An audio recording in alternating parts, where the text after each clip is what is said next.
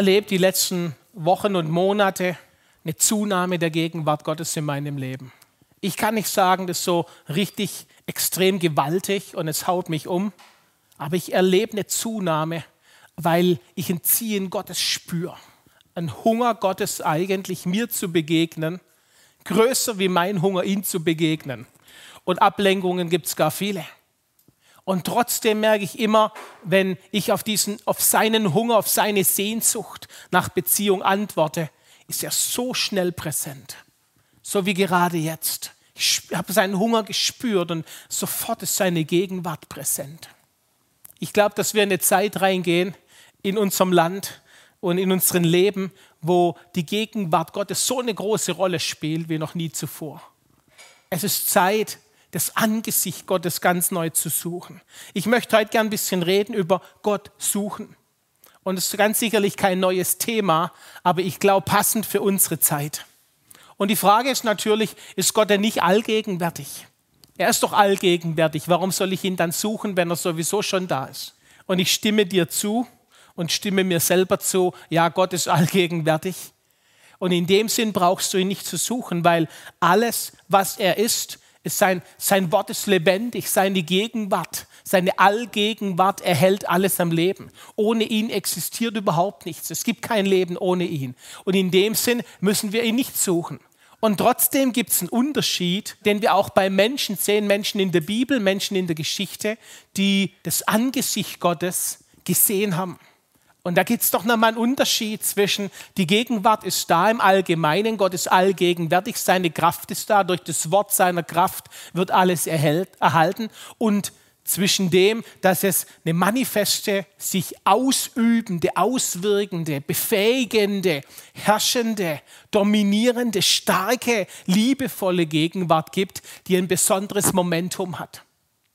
Über viele Jahre bin ich und meine Frau und meine Familie und auch Passion, wir sind zu Orten gefahren, Orten der Erweckung. Wir waren in Wales und haben uns dort die Orte der Erweckung angeguckt und haben, haben getankt von dieser damaligen Erweckung und haben uns das, haben uns das einverleibt, uns mit der Geschichte auseinandergesetzt. Wir waren in Reading, nicht nur wegen Bill Johnson, den ich auch toll finde, sondern wegen der Gegenwart Gottes.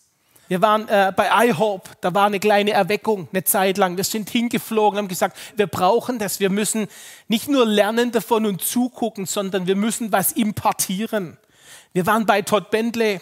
Damals war er noch in Kanada, vor die Erweckung ausgebrochen ist, äh, in Florida dann später. Es war vielleicht zwei, drei Monate davor.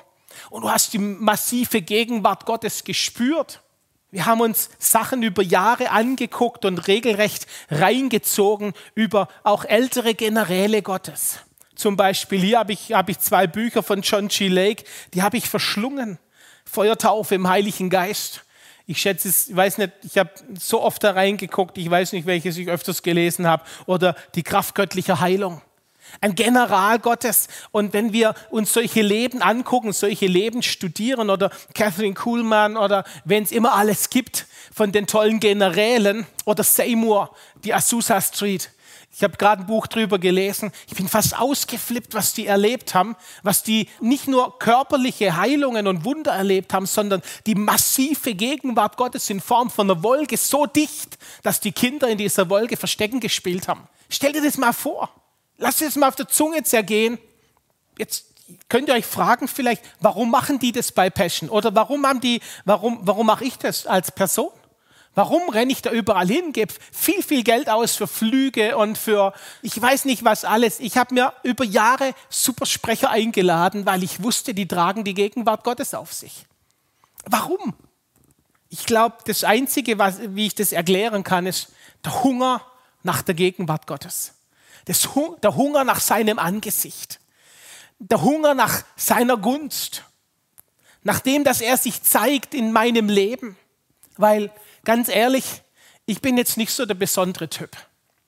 Ich habe jetzt nicht die, die Supergabe. Ich bin nicht irgendwie als Millionär auf die Welt gekommen. Ich kann nichts vorweisen. Ich habe viel versagt in meinem Leben. Ich habe viel an die Wand gefahren. Ich habe Leute verprellt, obwohl ich es gut gemeint habe und so weiter und so weiter. Ich fühle mich sowas von gewöhnlich oder sogar weniger als gewöhnlich. Und deswegen war für mich immer der Entschluss, meine einzige Chance in meinem Leben eine Befriedigung und Geltung auch zu finden. Und das glaube ich legitim, das zu finden ist, wenn Gott sich in meinem Leben zeigt. Eine andere Chance gibt es für mich nicht. Und so habe ich einen Hunger entwickelt nach der Gegenwart Gottes. Einmal, was er tut an den jeweiligen Orten, was gewaltig war. Ich weiß noch, wo als Todd Bentley in, in Florida war, dann hatten wir nicht genug Geld, um dahin zu fliegen. Oder es hat nur für zwei Personen gereicht. Und dann haben meine Frau und ich gebeten, haben gesagt, unsere Kinder sollen gehen. Da sind unsere Kinder hingeflogen. Wir waren jeden Tag hinterm Bildschirm und haben geguckt, natürlich auch, um unsere Kinder sehen. Aber, aber wir haben diese Gegenwart Gottes, wir haben manifestiert hinterm Bildschirm. Und es war tatsächlich so, wenn du den Bildschirm berührt hast, war die Kraft stärker. Viele haben zum Beispiel über Todd Bentley richtig abgeschumpfen. Und weißt du, das mag sein, dass Leute charakterlichen Schwächen haben. Du nicht? Ich schon. Und ich glaube, dass Todd Bentley ähnlich ging. Gott benutzt so ein schwaches Gefäß, vielleicht charakterlich nicht super geformt, vielleicht sogar sündig. Er benutzt solche Gefäße. Und ich glaube, ein Stück weit hat Gott die Ehre da bekommen in Lakeland. Ich habe mir abgewöhnt, über solche Sachen herzuziehen oder mir überhaupt das Maul zu verreißen über sowas. Warum? Ich verpasse die Gegenwart Gottes. Wie viele Leute haben sich das Maul verrissen und ich habe nie gehört, dass sie von der Gegenwart Gottes profitiert haben. Ich habe geschwiegen, ich habe den zum Teil in Schutz genommen und habe gesagt, nee, nee, Leute, so geht es nicht. Wenn jemand über Nacht ein Publikum von vielleicht 1000 Leuten zu 10 Millionen bekommt, verkraftet es doch mal. Überleg dir doch mal die Dimension. Und wie oft haben wir über solche Menschen hergezogen, auch Weißt du, wir können die Generäle Gottes angucken und sehen, was die alles falsch gemacht haben. Und natürlich kann man davon was lernen. Aber äh, allein von dem Lernen kommt keine Gegenwart Gottes in unser Leben. Ich habe Todd Bentley über Jahre verfolgt und deswegen waren wir auch in Kanada bei ihm und habe so viele Botschaften von ihm angehört, wie er ganz persönlich Gott gesucht hat, wie Gott ihn überrascht hat, wie Gott ihn über Tage auf dem Boden geklebt hat wegen der Gegenwart Gottes wie er so einen Hunger hatte. Jetzt kann man sagen, ah, der ist ja auch aus Drogen rausgekommen und da war eine ganz schlimme Geschichte und natürlich musste Gott ihm begegnen. Sorry, vielleicht bist du nicht in Drogen gewesen, aber meinst du, du wärst erretteter geboren? Ich nicht. Ich habe die Gegenwart Gottes so, so bitter nötig. Weißt du, ich habe keine Lust mehr auf die aalglatten Predigten, wie man das christliche Leben leben muss meine erste Frage, wenn ich so eine allglatte Predigt, und wo ist Gott jetzt? Jetzt weiß ich vielleicht mehr über ihn, aber habe ich ihn wirklich erlebt? Habe ich ihn wirklich erfahren? Hat sich mein Herz verändert? Das Volk Israel wusste super viel über Gott und doch waren sie bockig ohne Ende in der Wüste. Und als Gott sich ihnen zeigen wollte, haben sie nicht den Mumm gehabt, ihm zu begegnen, waren voller Angst ich eher, wenn ich sowas mache und suche solche Leute auf oder höre mir Dinge an, wo ich weiß, da ist Gott drin, dann ehre ich auch die Gegenwart Gottes in diesen Menschen. Und hier geht es nicht in, um Menschenverehrung, sondern hier geht es ja um ein tieferes Suchen, um einen Blick dahinter. Wenn ich zu so einem Ort gehe, wo Erweckung war, dann, dann verbinde ich, da hat Gott was in der Geschichte gemacht als ich jetzt das Buch über Azusa Street, ich glaube, ich habe es schon mal gelesen, aber und die Geschichten auch schon gehört, aber als ich es nochmal gelesen habe, habe ich gespürt, wie die Salbung bei mir anklopft. Und die Frage war im Hintergrund von Gott, willst du das sehen? Und ganz ehrlich, ich habe ein bisschen gestockt, weil natürlich will ich Zeichen und Wunder und Kraftwirkungen sehen, aber bin ich auch bereit, den Preis der Hingabe zu bezahlen, den die Leute bezahlt haben? Da ist Erweckung ausgebrochen und die haben Tag und Nacht gebetet und für Menschen gebetet und da war keine Ruhe mehr über lange Zeit. Da ist nicht um fünf, jetzt gehen wir aber langsam heim, weil mein Grill müsste ich noch anschmeißen. Da ging es um fünf erst los und es ging die halbe Nacht durch. Die haben über Monate nur ein paar Stunden geschlafen, weil die Gegenwart Gottes war da. Könnt ihr verstehen, was ich meine? Ich mache gar, gar keinen Anspruch und sage, so muss es sein. Aber ich frage schon ein bisschen nach, wie weit darf Gott denn überhaupt mit uns gehen? Und wir sind schnell dabei zu schreien, oh Gott, schenk deine Erweckung, schenk die Gegenwart. aber sind wir auch bereit, in dieser Konsequenz dann zu leben? Eine Haltung, die ich ganz schwierig finde. Viele Christen sagen so, naja, Gott kennt ja meine Adresse. Wenn er was machen will, dann, dann kann er mich ja besuchen so. Und ich bin ja grundsätzlich bereit. Und machen eigentlich keinen Schritt nach der Suche in die Gegenwart Gottes. Und das muss sehr schnell natürlich auch bastelt sich so seine Lehre hin, seine Theologie und Gott ist ja immer da, man muss ihn ja nicht suchen und in der Bibel gab es es ja auch nicht ständig und sowas. Ich glaube, Gott will gesucht werden, er will, er will gefunden werden, er lässt sich gerne finden, er will angebetet werden, er sucht Anbeter und er, er, er, er sucht Leute, die ihn von ganzem Herzen suchen. Das ist kein Versteckspiel. Darum geht es nicht, sondern es geht um die Ernsthaftigkeit. Willst du mich wirklich? Hast du wirkliches Interesse an mir? Hast du wirkliches Interesse in meiner Gegenwart? Bin ich als, sage ich von Gott ausgesprochen, wichtiger als alles andere?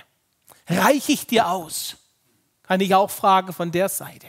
Bin ich genug für dich? Ist Gott genug für mich? Und ich glaube, dass so eine Haltung, ja, Gott kennt ja meine Adresse, prinzipiell bin ich bereit, ja, so, habe mal meine Hand gehoben, ist gut, Gott kann wirken. Ich glaube, dass hier keine Reaktion von Gott kommt. Warum? Gott widersteht dem Stolzen. Und ich halte das für einen puren Stolz, eine, Stall, eine extrem stolze Haltung nach dem Motto, Gott muss schon zu mir kommen, wenn er was will. Entschuldigung, darf ich mal, weil ich habe das so oft schon gehört, darf ich mal fragen, wer von, wer von den zwei der Schöpfer ist? Und der Herr aller Dinge und der Meister des Lebens. Wer muss bitte schön zu wem gehen? Und ich weiß, es gefällt uns Charismatiker nicht und wir reden immer vom liebenden Papa und der sich immer um uns sorgt. Das stimmt ja auch. Und trotzdem ist Jesus der König aller Könige. Und der Vater ist der Herr, der Kreator aller Schöpfung. Und er hat alles in seiner Hand. Ich sage nicht, wir sind klein und winzig und bedeuten nichts, aber ein Größenverhältnis muss trotzdem klar sein. Er ist alles in allem. Und deswegen muss auch klar sein, ich suche ihn. Und trotzdem in seiner Barmherzigkeit sucht er mich und findet mich. Er sucht das Verlorene und findet es, richtig? Und trotzdem glaube ich in der Haltung, da ist ein Stolz drin, wenn ich sage, naja, Gott kann halt kommen, wenn er will. Nee, ich glaube, die Haltung muss umgedreht sein. Gott ist so wertvoll, deswegen mache ich mich auf den Weg. Und das ist heute mein Thema, Gott suchen. Ich will gar nicht so viel in Bibelstellen reingehen, sondern eher was umreißen, eine Haltung. Wenn wir mal die Herrlichkeit geschmeckt haben, die Herrlichkeit, dann, dann wollen wir immer mehr davon, dann werden wir immer hungriger danach. Und seine Herrlichkeit, die Gegenwart, ist sowas wie die himmlische Luft, wie der Sauerstoff. Ohne seine Präsenz können wir überhaupt nicht existieren. Und es ist von seiner Allgegenwart bis hin aber auch zu dieser manifesten Gegenwart in unserem Leben. Ganz verschiedene Menschen in der Bibel, die hatten, die hatten genau diesen Hunger nach der manifesten Gegenwart Gottes. Und ich kann jetzt nur ein paar raussuchen, es gibt ganz viele. Lass uns mal anfangen bei Mose zum Beispiel. Mose, der diesen, dieses extreme Leben hatte, auch diese 40 Jahre in der Wüste, diese, dieses Erkennen, ich bin beim Pharao, das ist mein Volk und dann bringt er den um und dann seinen ganzen Weg auch Josef seinen ganzen Weg, wenn wir das angucken. Und Mose dann diese, diese Zeit in der Wüste, diese 40 Jahre, dann die Begegnung mit der manifesten Gegenwart Gottes. Und Gott macht ihn zum, zum Leiter, Führer seines Volkes. Und sein dringlichster Wunsch, und das kann man sehen, Jesus hatte, äh, Mose hatte diese Begegnung am, am brennenden Dornbusch. Die manifeste Gegenwart, das Angesicht Gottes ist ihm begegnet. Und dann hinterher erlebt er ja Gott. Er lebt ihn, als er, den, als er den Stab auf den Boden schmeißt und wird zur Schlange und so weiter. Die ganzen Sachen mit den Plagen, mit Pharao. Er erlebt Gott ständig und trotzdem ist sein Hunger nach der Gegenwart nicht weggegangen. Er war die Person, die auf den Berg ging. Er war derjenige, der die Herrlichkeit gesucht hat. Er war derjenige, der sich nicht gescheut hat. Gott hat was in seinem Leben gemacht, und es hat einen Hunger ausgelöst in ihm nach mehr von diesem himmlischen Sauerstoff. Und dann sagt er irgendwann an dem Punkt, wenn ich Gnade vor deinen Augen gefunden habe, dann lass mich dein Angesicht sehen. Er hatte den Hunger nach dem Angesicht Gottes. Gehen wir ein Stück weiter zu, zu Jakob. Jakob, der Betrüger, der den Esau betrogen hat, seinem Bruder. Und er hatte diese Begegnung aus Furcht eigentlich, weil er zurückging zu Esau und er hat ihn ums Erbe betrogen und er geht zurück. Und trotzdem war ständig diese Gunst auf seinem Leben, obwohl er betrogen hat. Er war eigentlich ein, kann man mal sagen, ein nicht ehrliches Gefäß, oder? Wo die Gegenwart Gottes sich dann gelagert hat. Und dann hat er diese Begegnung, er kämpft mit dem Engel des Herrn. Engel des Herrn kann man auch vermuten, dass es Jesus war, Gott selber, weil das sagt er dann später, kriegt diesen Schlager auf die Hüfte, da erinnert er sich dann immer dran, dass er gekämpft hat. Und interessant, dass er kämpft bis zum Morgengrauen. Das heißt, er kämpft nicht und merkt irgendwann, oh, das ist Gott, sondern er kämpft weiter bis zu dem Punkt, dass ich lass dich nicht, es sei denn, du segnest mich. Und dann wird er umbenannt. Sein Name wird neu genannt. Sein Name heißt von dort an Israel. Ist das nicht interessant? Ein Namenswechsel sogar. Und er sagt dann, er nennt den Ort, ich weiß nicht mehr, heißt es Pnuel, glaubt, gell? Ich habe Gott von Angesicht zu Angesicht gesehen und bin am Leben geblieben. Irgendwie in der Richtung. Sein Name wird geändert. Er bekommt eine neue Identität. Er begegnet der Gegenwart Gottes. Saulus. Kennen wir alle Saulus, die Geschichte von Saulus, reitet auf seinem Pferd voll energisch, religiös energisch. Und haut vom Pferd runter, die Gegenwart Gottes, das Angesicht, er begegnet dem manifesten Angesicht Jesus Christus. Das Angesicht Gottes ist Jesus. Jesus wird als das Angesicht Gottes beschrieben im Neuen Testament. Und Paulus begegnet diesem Angesicht und sagt, hör auf, mich anzugreifen. Und er hat sein Bekehrungserlebnis. Und hinterher liest man lange nichts von Paulus. Paulus zieht sich zurück. Warum? Und er ist derjenige, der nachher diese Erlebnisse hatte, bis in den dritten Himmel entrückt. Er hatte die krassen Zeichen und Wunder, er hatte die riesigen Offenbarungen. Und ich glaube, er war auch derjenige mit den meisten Hunger. Der hat mit Recht gesagt, ich bete mehr als wir alle in Sprachen. Der, der war so drin in, dieser, in diesem Sauerstoff, dass er sich gar nichts anderes mehr vorstellen konnte. Und sein Name wurde geändert. Vom Saulus zum Paulus. Noch ein Beispiel. Elia, Elisa. Elisa war der Nachfolger von Elia. Und Elia hatte, hatte dies, Elisa hatte diesen sehnlichen Wunsch, die doppelte Salbung zu bekommen. Der hat ja sein Leben lang den Elia beobachtet, wie er, wie er Wunder getan hat, wie er Zeichen getan hat, wie er, was weiß ich, alles gemacht hat.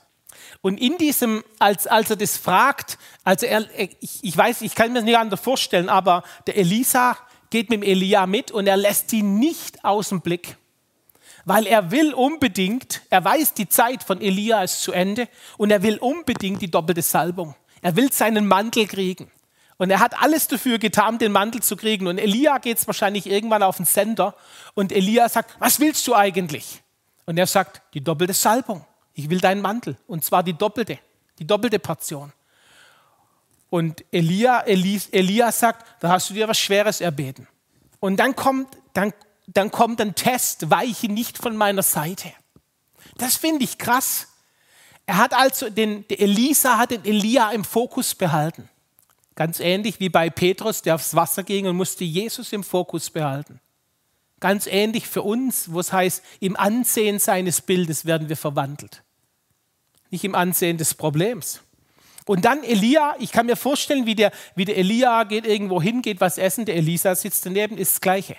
Wahrscheinlich ging der irgendwann aufs Klo und der Elisa steht daneben und jetzt gehe ich auch aufs Klo. Ich weiß nicht wie, aber der, hat, der muss so intensiv mit Elia unterwegs gewesen sein. Und dann kommt der Test. Und der Test ist, Elia wird weggehoben.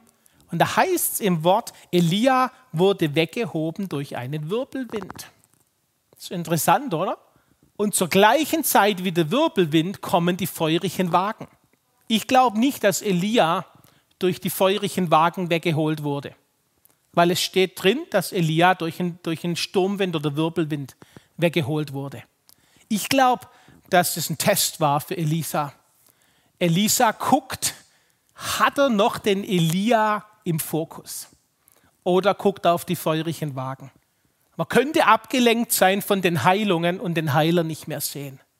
Man könnte abgelenkt sein von der Versorgung und den Versorger nicht mehr sehen. Man könnte nur noch gucken zum Beispiel auf die, auf die Manifestationen der Gegenwart Gottes, aber nicht mehr auf den, der das alles wirkt. Und da ist was zum Lernen drin für uns. Elia, Elisa war so hungrig, dass er, die, dass er gelernt hat in diesen Jahren, wo er mit Elia unterwegs war, ihn zu fokussieren, ihn in den Blick zu nehmen. Und dann am Tag X kommt sein Test. Der feurige Wagen rauscht runter. Und ich habe keine Ahnung, wie man sich fühlt, wenn ein feuriger Wagen vom Himmel runter braust. Mein Dings wäre, ich würde drauf gucken, wahrscheinlich. Aber Elia hat auf Eli, äh, Elisa hat auf Elia geguckt. Ich weiß nicht, warum die so ähnlich heißen. Das ist echt schwierig. Man verwechselt es die ganze Zeit. Okay, und indem er gelernt hat, nicht auf die Manifestation der Gegenwart Gottes zu gucken, in dem Fall die feurigen Wagen, sondern Elia im Fokus zu behalten, der im Sturmwind wegging, war der Test bestanden und der Mantel kommt runter. Und du kannst es nachzählen, dass die Wunder, die Elisa getan hat, genau doppelt so viel waren wie die von Elia. Wahnsinn! Der hat es gekriegt. Sein Hunger war so stark. Noch ein Beispiel, dann gehe ich ein bisschen weiter. Obed Edom, so ein Typ, den eigentlich kein Schwein kennt. Ja?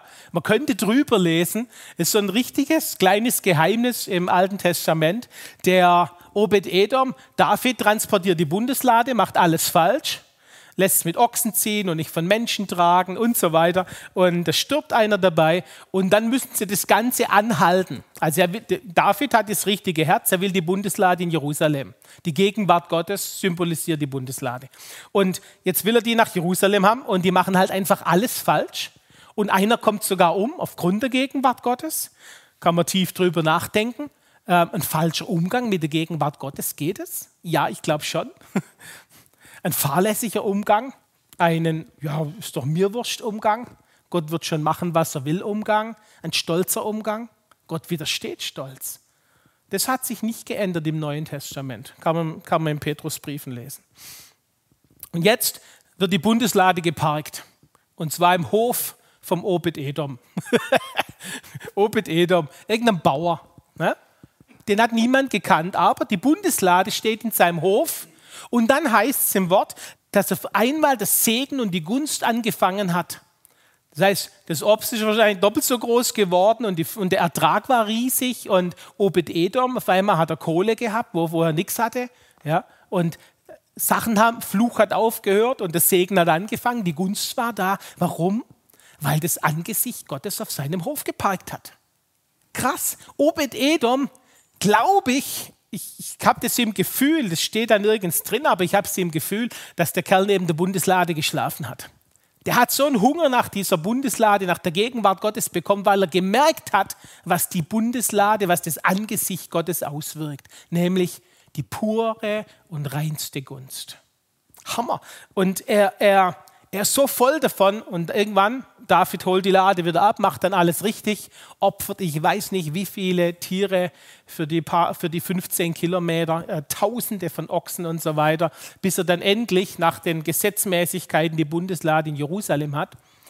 Paar ähm, Kapitel weiter lesen wir in den Aufzählungen von all denen, die, der, die, die, die bei den Leviten waren und gedient haben, liest du die Namen und irgendwann kommt Obed-Edom. Und Obed-Edom hat sich mehr oder weniger für den Dienst, der ist ein Vollzeiter geworden als Levit und hat sich eintragen lassen, keine Ahnung, beim Posaunenchor, bei, bei, bei, bei König David, nur um in der Nähe der Bundeslade zu sein. Um in der Nähe des Angesichts Gottes zu sein. Der wusste, wo es warm rauskommt. Der wusste, der wusste, wo die Liebe ist. Und der hatte Hunger, der hatte Hunger nach mehr von Gott. Also, wie sollen wir das jetzt verstehen? Gott suchen, auf Gott warten. Gott warten ist ja oft so ein Ding, wir, wir warten auf Gott. Und das stimmt, äh, da ist was Richtiges drin. David zum Beispiel, der ging hin, heißt von ihm, und stärkte sich in seinem Gott. Überleg dir das mal. Da kommt ein Einbrecher zu dir heim, der verschleppt deine Frau und deine Kinder, raubt dich aus. Haustür ist offen, wenn du heimkommst, alles ist kurz und klein geschlagen und du weißt nicht, was du machen sollst. Deine ganzen Nachbarn, die dir vertraut haben, dass du auf ihre Häuser aufpasst, die wollen dich im Moment killen. So, das ist die Situation bei David. Was macht David? Also, ich habe mich wahrscheinlich ins Auto gesetzt und gucke, ob ich jemanden erwischen kann. Und habe mich durchgefragt und die Polizei gerufen. David macht, er, er ging in sein Zelt, sucht Gott, wartet auf Gott und stärkt sich in seinem Gott. Und dann fragt er, soll ich dem Feind nachjagen? Ja oder nein? Und Gott sagt, ja, du wirst ihn ganz sicher einholen. Und dann macht er das, reibt sie auf und bringt mehr Beute heim. Hammer. Wir haben in unserer Kultur, verstehen wir diese ganze Thematik, geduldig zu warten, meistens eher als ein Nichtstun.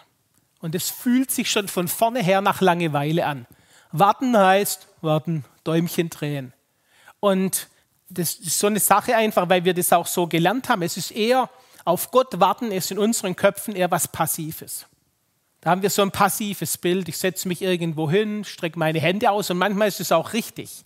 Äh, die Frage von aktiv und passiv läuft ja erstmal auch in unserem Herzen. Aber oft haben wir so ein Bild in uns von, ja gut, dann warte ich halt und wenn er kommt, dann kommt und wenn nicht, dann nicht. Und für manche ist deswegen auch das Warten auf Gott auch ein Stück weit ein bisschen zu einer Ausrede geworden. Ich sage mal für geistliche Faulheit, wo, wo wir halt einfach, ja, wir warten halt auf Gott. Was sollen wir auch sonst machen? Lass uns das mal angucken. Dieses Wort geduldig auf Gott warten kommt in der Bibel 53 Mal vor. Und nur viermal davon, von den 53 Mal, wird nur viermal dieses Wort als abwartend verstanden. Also Däumchen drehen. 49 Mal bedeutet dieses Wort warten, geduldig warten auf Gott, sich in Schmerzen krümmen, wie eine Frau, die ein Kind zur Welt bringt. Oder wie ein Tanz im Luft, in, wie, ein, wie, wie, wie ein Tanz in der Luft umherwirbeln. Ähnlich wie eine Balletttänzerin. Ist das nicht enorm? Also dieses Warten, das die Bibel, dieses, dieses Gott suchen, warten, geduldig auf ihn warten, das die Bibel versteht, ist nicht ein, ich setze mich hin und mache nichts, sondern ist ein sehr, sehr aktives Suchen. Und es wird hier verglichen mit Schmerzen von einer Frau in der Geburt, Krümmen vor Schmerzen. Ich weiß nicht, ich war bei beiden Geburten unserer Kinder dabei und das, das war nicht so ein leichter Gang. für meine Frau, für mich auch nicht, aber äh, für meine Frau erst recht. Das hat einen richtig krassen Fokus gebraucht. Und ich weiß nicht, ob ihr schon mal so eine Balletttänzer oder Tänzerin gesehen habt, wie, wie fokussiert die sind wie angespannt, Körperspannung, wie fokussiert die sind. Da ist kein, da ist nichts Passives dabei. Da ist Leidenschaft drin, also eine Bereitschaft dafür zu leiden. Huh, die ist da drin und ich glaube, dass diese Leidenschaft ist einer der größten Faktoren in diesem geduldig Warten. Wohin geht mein Fokus? Wie stark bin ich fokussiert? Lass uns nochmal das Beispiel von Petrus nehmen oder von, von Elisa. Wie stark bin ich fokussiert auf Jesus? Wie stark bin ich fokussiert auf das Angesicht Gottes? Wie sehr will ich das überhaupt? Bin ich, und das muss ich mich selber auch fragen, bin ich denn, kann ich, kann ich so weit gehen, dass ich sage, ich bin bereit, dafür Leid auf mich zu nehmen? Es darf mich alles kosten. Wenn Gott der ist, der alles in allem ist und alles erhält und er ist die komplette Liebe, das komplette Leben und er ist durch und durch gut und ich habe das verstanden, in meinem Herzen verstanden, nicht nur in meinem Kopf und gelesen. Und ich habe das verstanden, dann, dann ist die Frage fast überflüssig, will ich das oder nicht? Und ich glaube, da ist unser Haken drin, dass wir ganz oft denken, wir hätten verstanden, wie gut Gott ist. Aber viele Dinge wissen wir einfach in unserem Kopf.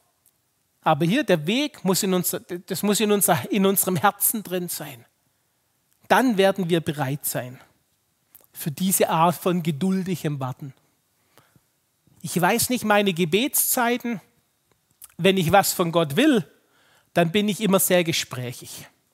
Warte ich auf Gott, ist es nicht oft so, also bei mir zumindest, ich weiß nicht, wie es bei dir ist, dass ich dann einfach da sitze und nicht ganz genau weiß, was ich machen muss und hoffe, dass die Gegenwart Gottes kommt. Ich verstehe hier noch mal mehr in diesem Abwarten, dass es ein durchdringendes, ich will um jeden Preis die Gegenwart. Es darf mich alles kosten. Es, es kann auch mal peinlich sein, der Marvin hat in der Botschaft vor, vor zwei Sonntagen hat er, hat er, hat er geschrien, ja, in die Kamera geschrien. Das war, das war vielleicht peinlich, aber das war vom Herzen raus. Und manche stören sich dann, ja, aber ist jetzt nicht sonderlich, das ist aber nicht sehr äh, ordentlich, also Gemeinde und bla bla und Ordnungen und und auf einmal ist über die Ordnung rausgegangen. Ein Obed Edom geht raus, verlässt sein Haus und geht da, geht da in, in den Tempeldienst. So viele Leute, die auch in unserer neueren Geschichte, nicht nur Bibel, die bereit waren, einen riesigen Preis zu bezahlen, ohne dass sie am Ende tatsächlich den Preis im Sinne einer Leistung bezahlt hätten, sondern im Sinne einer Hingabe. Und das ist ein ganz wesentlicher Unterschied. Viele sagen, ja gut, dann ist Evangelium ja doch nicht umsonst. Doch natürlich. Wenn dir was ganz Wertvolles, lass uns sagen, so wie es in der Bibel heißt, du verlierst deinen Ehering und der ist dir richtig heilig und wertvoll und da hängt ein fetter Diamant dran und der fällt dir irgendwo in die Ritze in deinem Haus, in dem Boden. Jetzt kannst du sagen, naja, der Ring ist allgegenwärtig da. Stimmt's? Du hast ihn dann im Boden halt, anstatt in deiner Hand. Damit kann ich leben. Der Ring ist ja da, die, die Grundgegenwart ist da. Ne? So, ich weiß um die Gegenwart des Ringes. Irgendwo da unten liegt er im Dreck, vielleicht hat eine Maus weggetragen, keine Ahnung, aber irgendwo ist er ja da, der Ring. Oder das mit Gold, wenn du ein Goldsucher bist, irgendwo da draußen ist das Gold. Das reicht dir aber nicht als Goldsucher, sondern du willst schurfen gehen. Richtig? Ich bin so ein Goldsucher, Fernsehserienfan.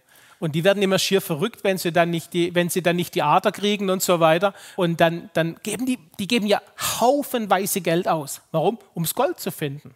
Und auf einmal ist das Gold alles wert und am Ende ist der, der Preis, so wenn die dann ein Gold finden oder so einen Edelstein finden oder irgend sowas, ah, dann, dann, dann die flippen aus. So und so viele Unzen, wow, die Kosten sind gedeckt, noch mehr Unzen, wir haben Geld verdient und die haben eine Goldader gefunden oder irgendwas. Da wird alles dafür gegeben. Und ich weiß nicht, ich, ich könnte nicht damit leben, wenn mein Ring im Boden drin wäre. Und ich würde sagen, die Allgegenwart meines Ringes ist da, aber eigentlich gehört an die Hand. Meine Frau könnte auch nicht mitleben, wenn ihr Ring in den Boden fällt. Die würde mir sowas auf den Sender gehen die ganze Zeit, würde sagen, du, mach meinen Boden auf, mein Ring ist da reingefallen, ich brauche meinen Ring wieder, ich fühle mich nicht verheiratet.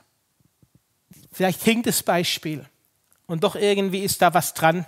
Ich glaube, es geht genau um dieses, auf Gott warten, welches ins intensive Konzentration und disziplinierte Entschlossenheit braucht. Und das verbunden mit der Überzeugung, dass nichts anderes Befriedigung bringt. Heißt in kurz, ich will es haben um jeden Preis. Ich will die Gegenwart Gottes um jeden Preis. Das ist das Ende meiner Botschaft heute. Ich will die Gegenwart um jeden Preis. Nochmal, dieses Warten braucht die intensivste Konzentration und absolut disziplinierte Entschlossenheit. Ah, das hören wir nicht gern mit der Disziplin. Ich weiß, ich rede ja auch nicht von eigenem Antrieb. Ich rede von dem Hunger, den du bekommst, wenn du in der Gegenwart Gottes bist. Und je mehr du davon merkst, desto mehr Hunger hast du. Und desto mehr wird auch geistgeborene Disziplin in dir, in, äh, in dir hervorgebracht. Es braucht diese Entschlossenheit. Also wisst ihr, Mose hat Gott, ist Gott begegnet, aber auf dem Berg kraxeln er selber. Es sind so viele Leute, die, die das erlebt haben, auch in eurer Zeit. Ich will einer davon sein. Und heute gibt es nicht richtig so dieses, für was beten wir denn jetzt? Weil es ist eine Frage an dein und mein Herz. Es gibt nicht dieses, ah, jetzt, na, beten wir jetzt noch für Heilung. Nee, es geht um viel mehr, es geht um den Heiler. Es geht um seine manifeste Gegenwart. Und ich will es haben um jeden Preis. Jesus, wir wollen dich fokussieren, in den Blick nehmen, wie ein Elisa, ein Elia in den Blick genommen hat oder ein Petrus, als er ausgestiegen ist aus dem, aus dem Boot und hat es gewagt, aufs Wasser zu gehen. Wir wollen diesen Schritt machen und ich, ich weiß nicht genau, was es für jeden bedeutet. Ich kann nur sehen, was es für mich bedeutet. Und so oft haben wir so tolle Ausreden, ihr habt gerade keine Zeit oder es war gerade so schwierig oder im Moment. So, und, und wir sehen an unseren Ausreden, dass uns deine Gegenwart dann doch nicht so wichtig ist. Und deswegen brauchen wir auch hier deine Gnade. Wir brauchen dein Eingreifen, Jesus. Wir brauchen diesen, diese Hunger und diesen Sehnsucht und dieses Brennen in unserem Herzen nach deiner Gegenwart. Ich kann für mich heute sagen, vielleicht magst du eine Entscheidung treffen für dich. Ich will, Ich will deine Gegenwart. Ich will dein Angesicht. Ich will dein manifestes Angesicht. Und ich will das nicht für mich als egoistischer Plan, dann, dann bin ich endlich mal so irgendwie satt, sondern ich will, dass dieses Land berührt wird und, und, und meine Familie berührt wird und diese Gegend berührt wird. Und ich will, dass Passion berührt wird von deiner Gegenwart. Ich will, dass Menschen, die in meine Nähe kommen, angesteckt werden von diesem Hunger, von dieser Sehnsucht nach dir, von dieser tiefsten Befriedigung auch gleichzeitig in dir. Ich will, dass dieses Feuer ausgegossen wird über unser Land, das in so einer großen Verlorenheit steckt, in so Irrtum drin steckt. Herr, gerade jetzt in der Zeit wäre die Chance so groß. Ich bete, dass dieses Feuer in mein Herz kommt und dass dieses Feuer von mir weitergeht und von anderen weitergeht in dieses Land. Ich habe Hunger nach dir. Ich habe Sehnsucht nach dir.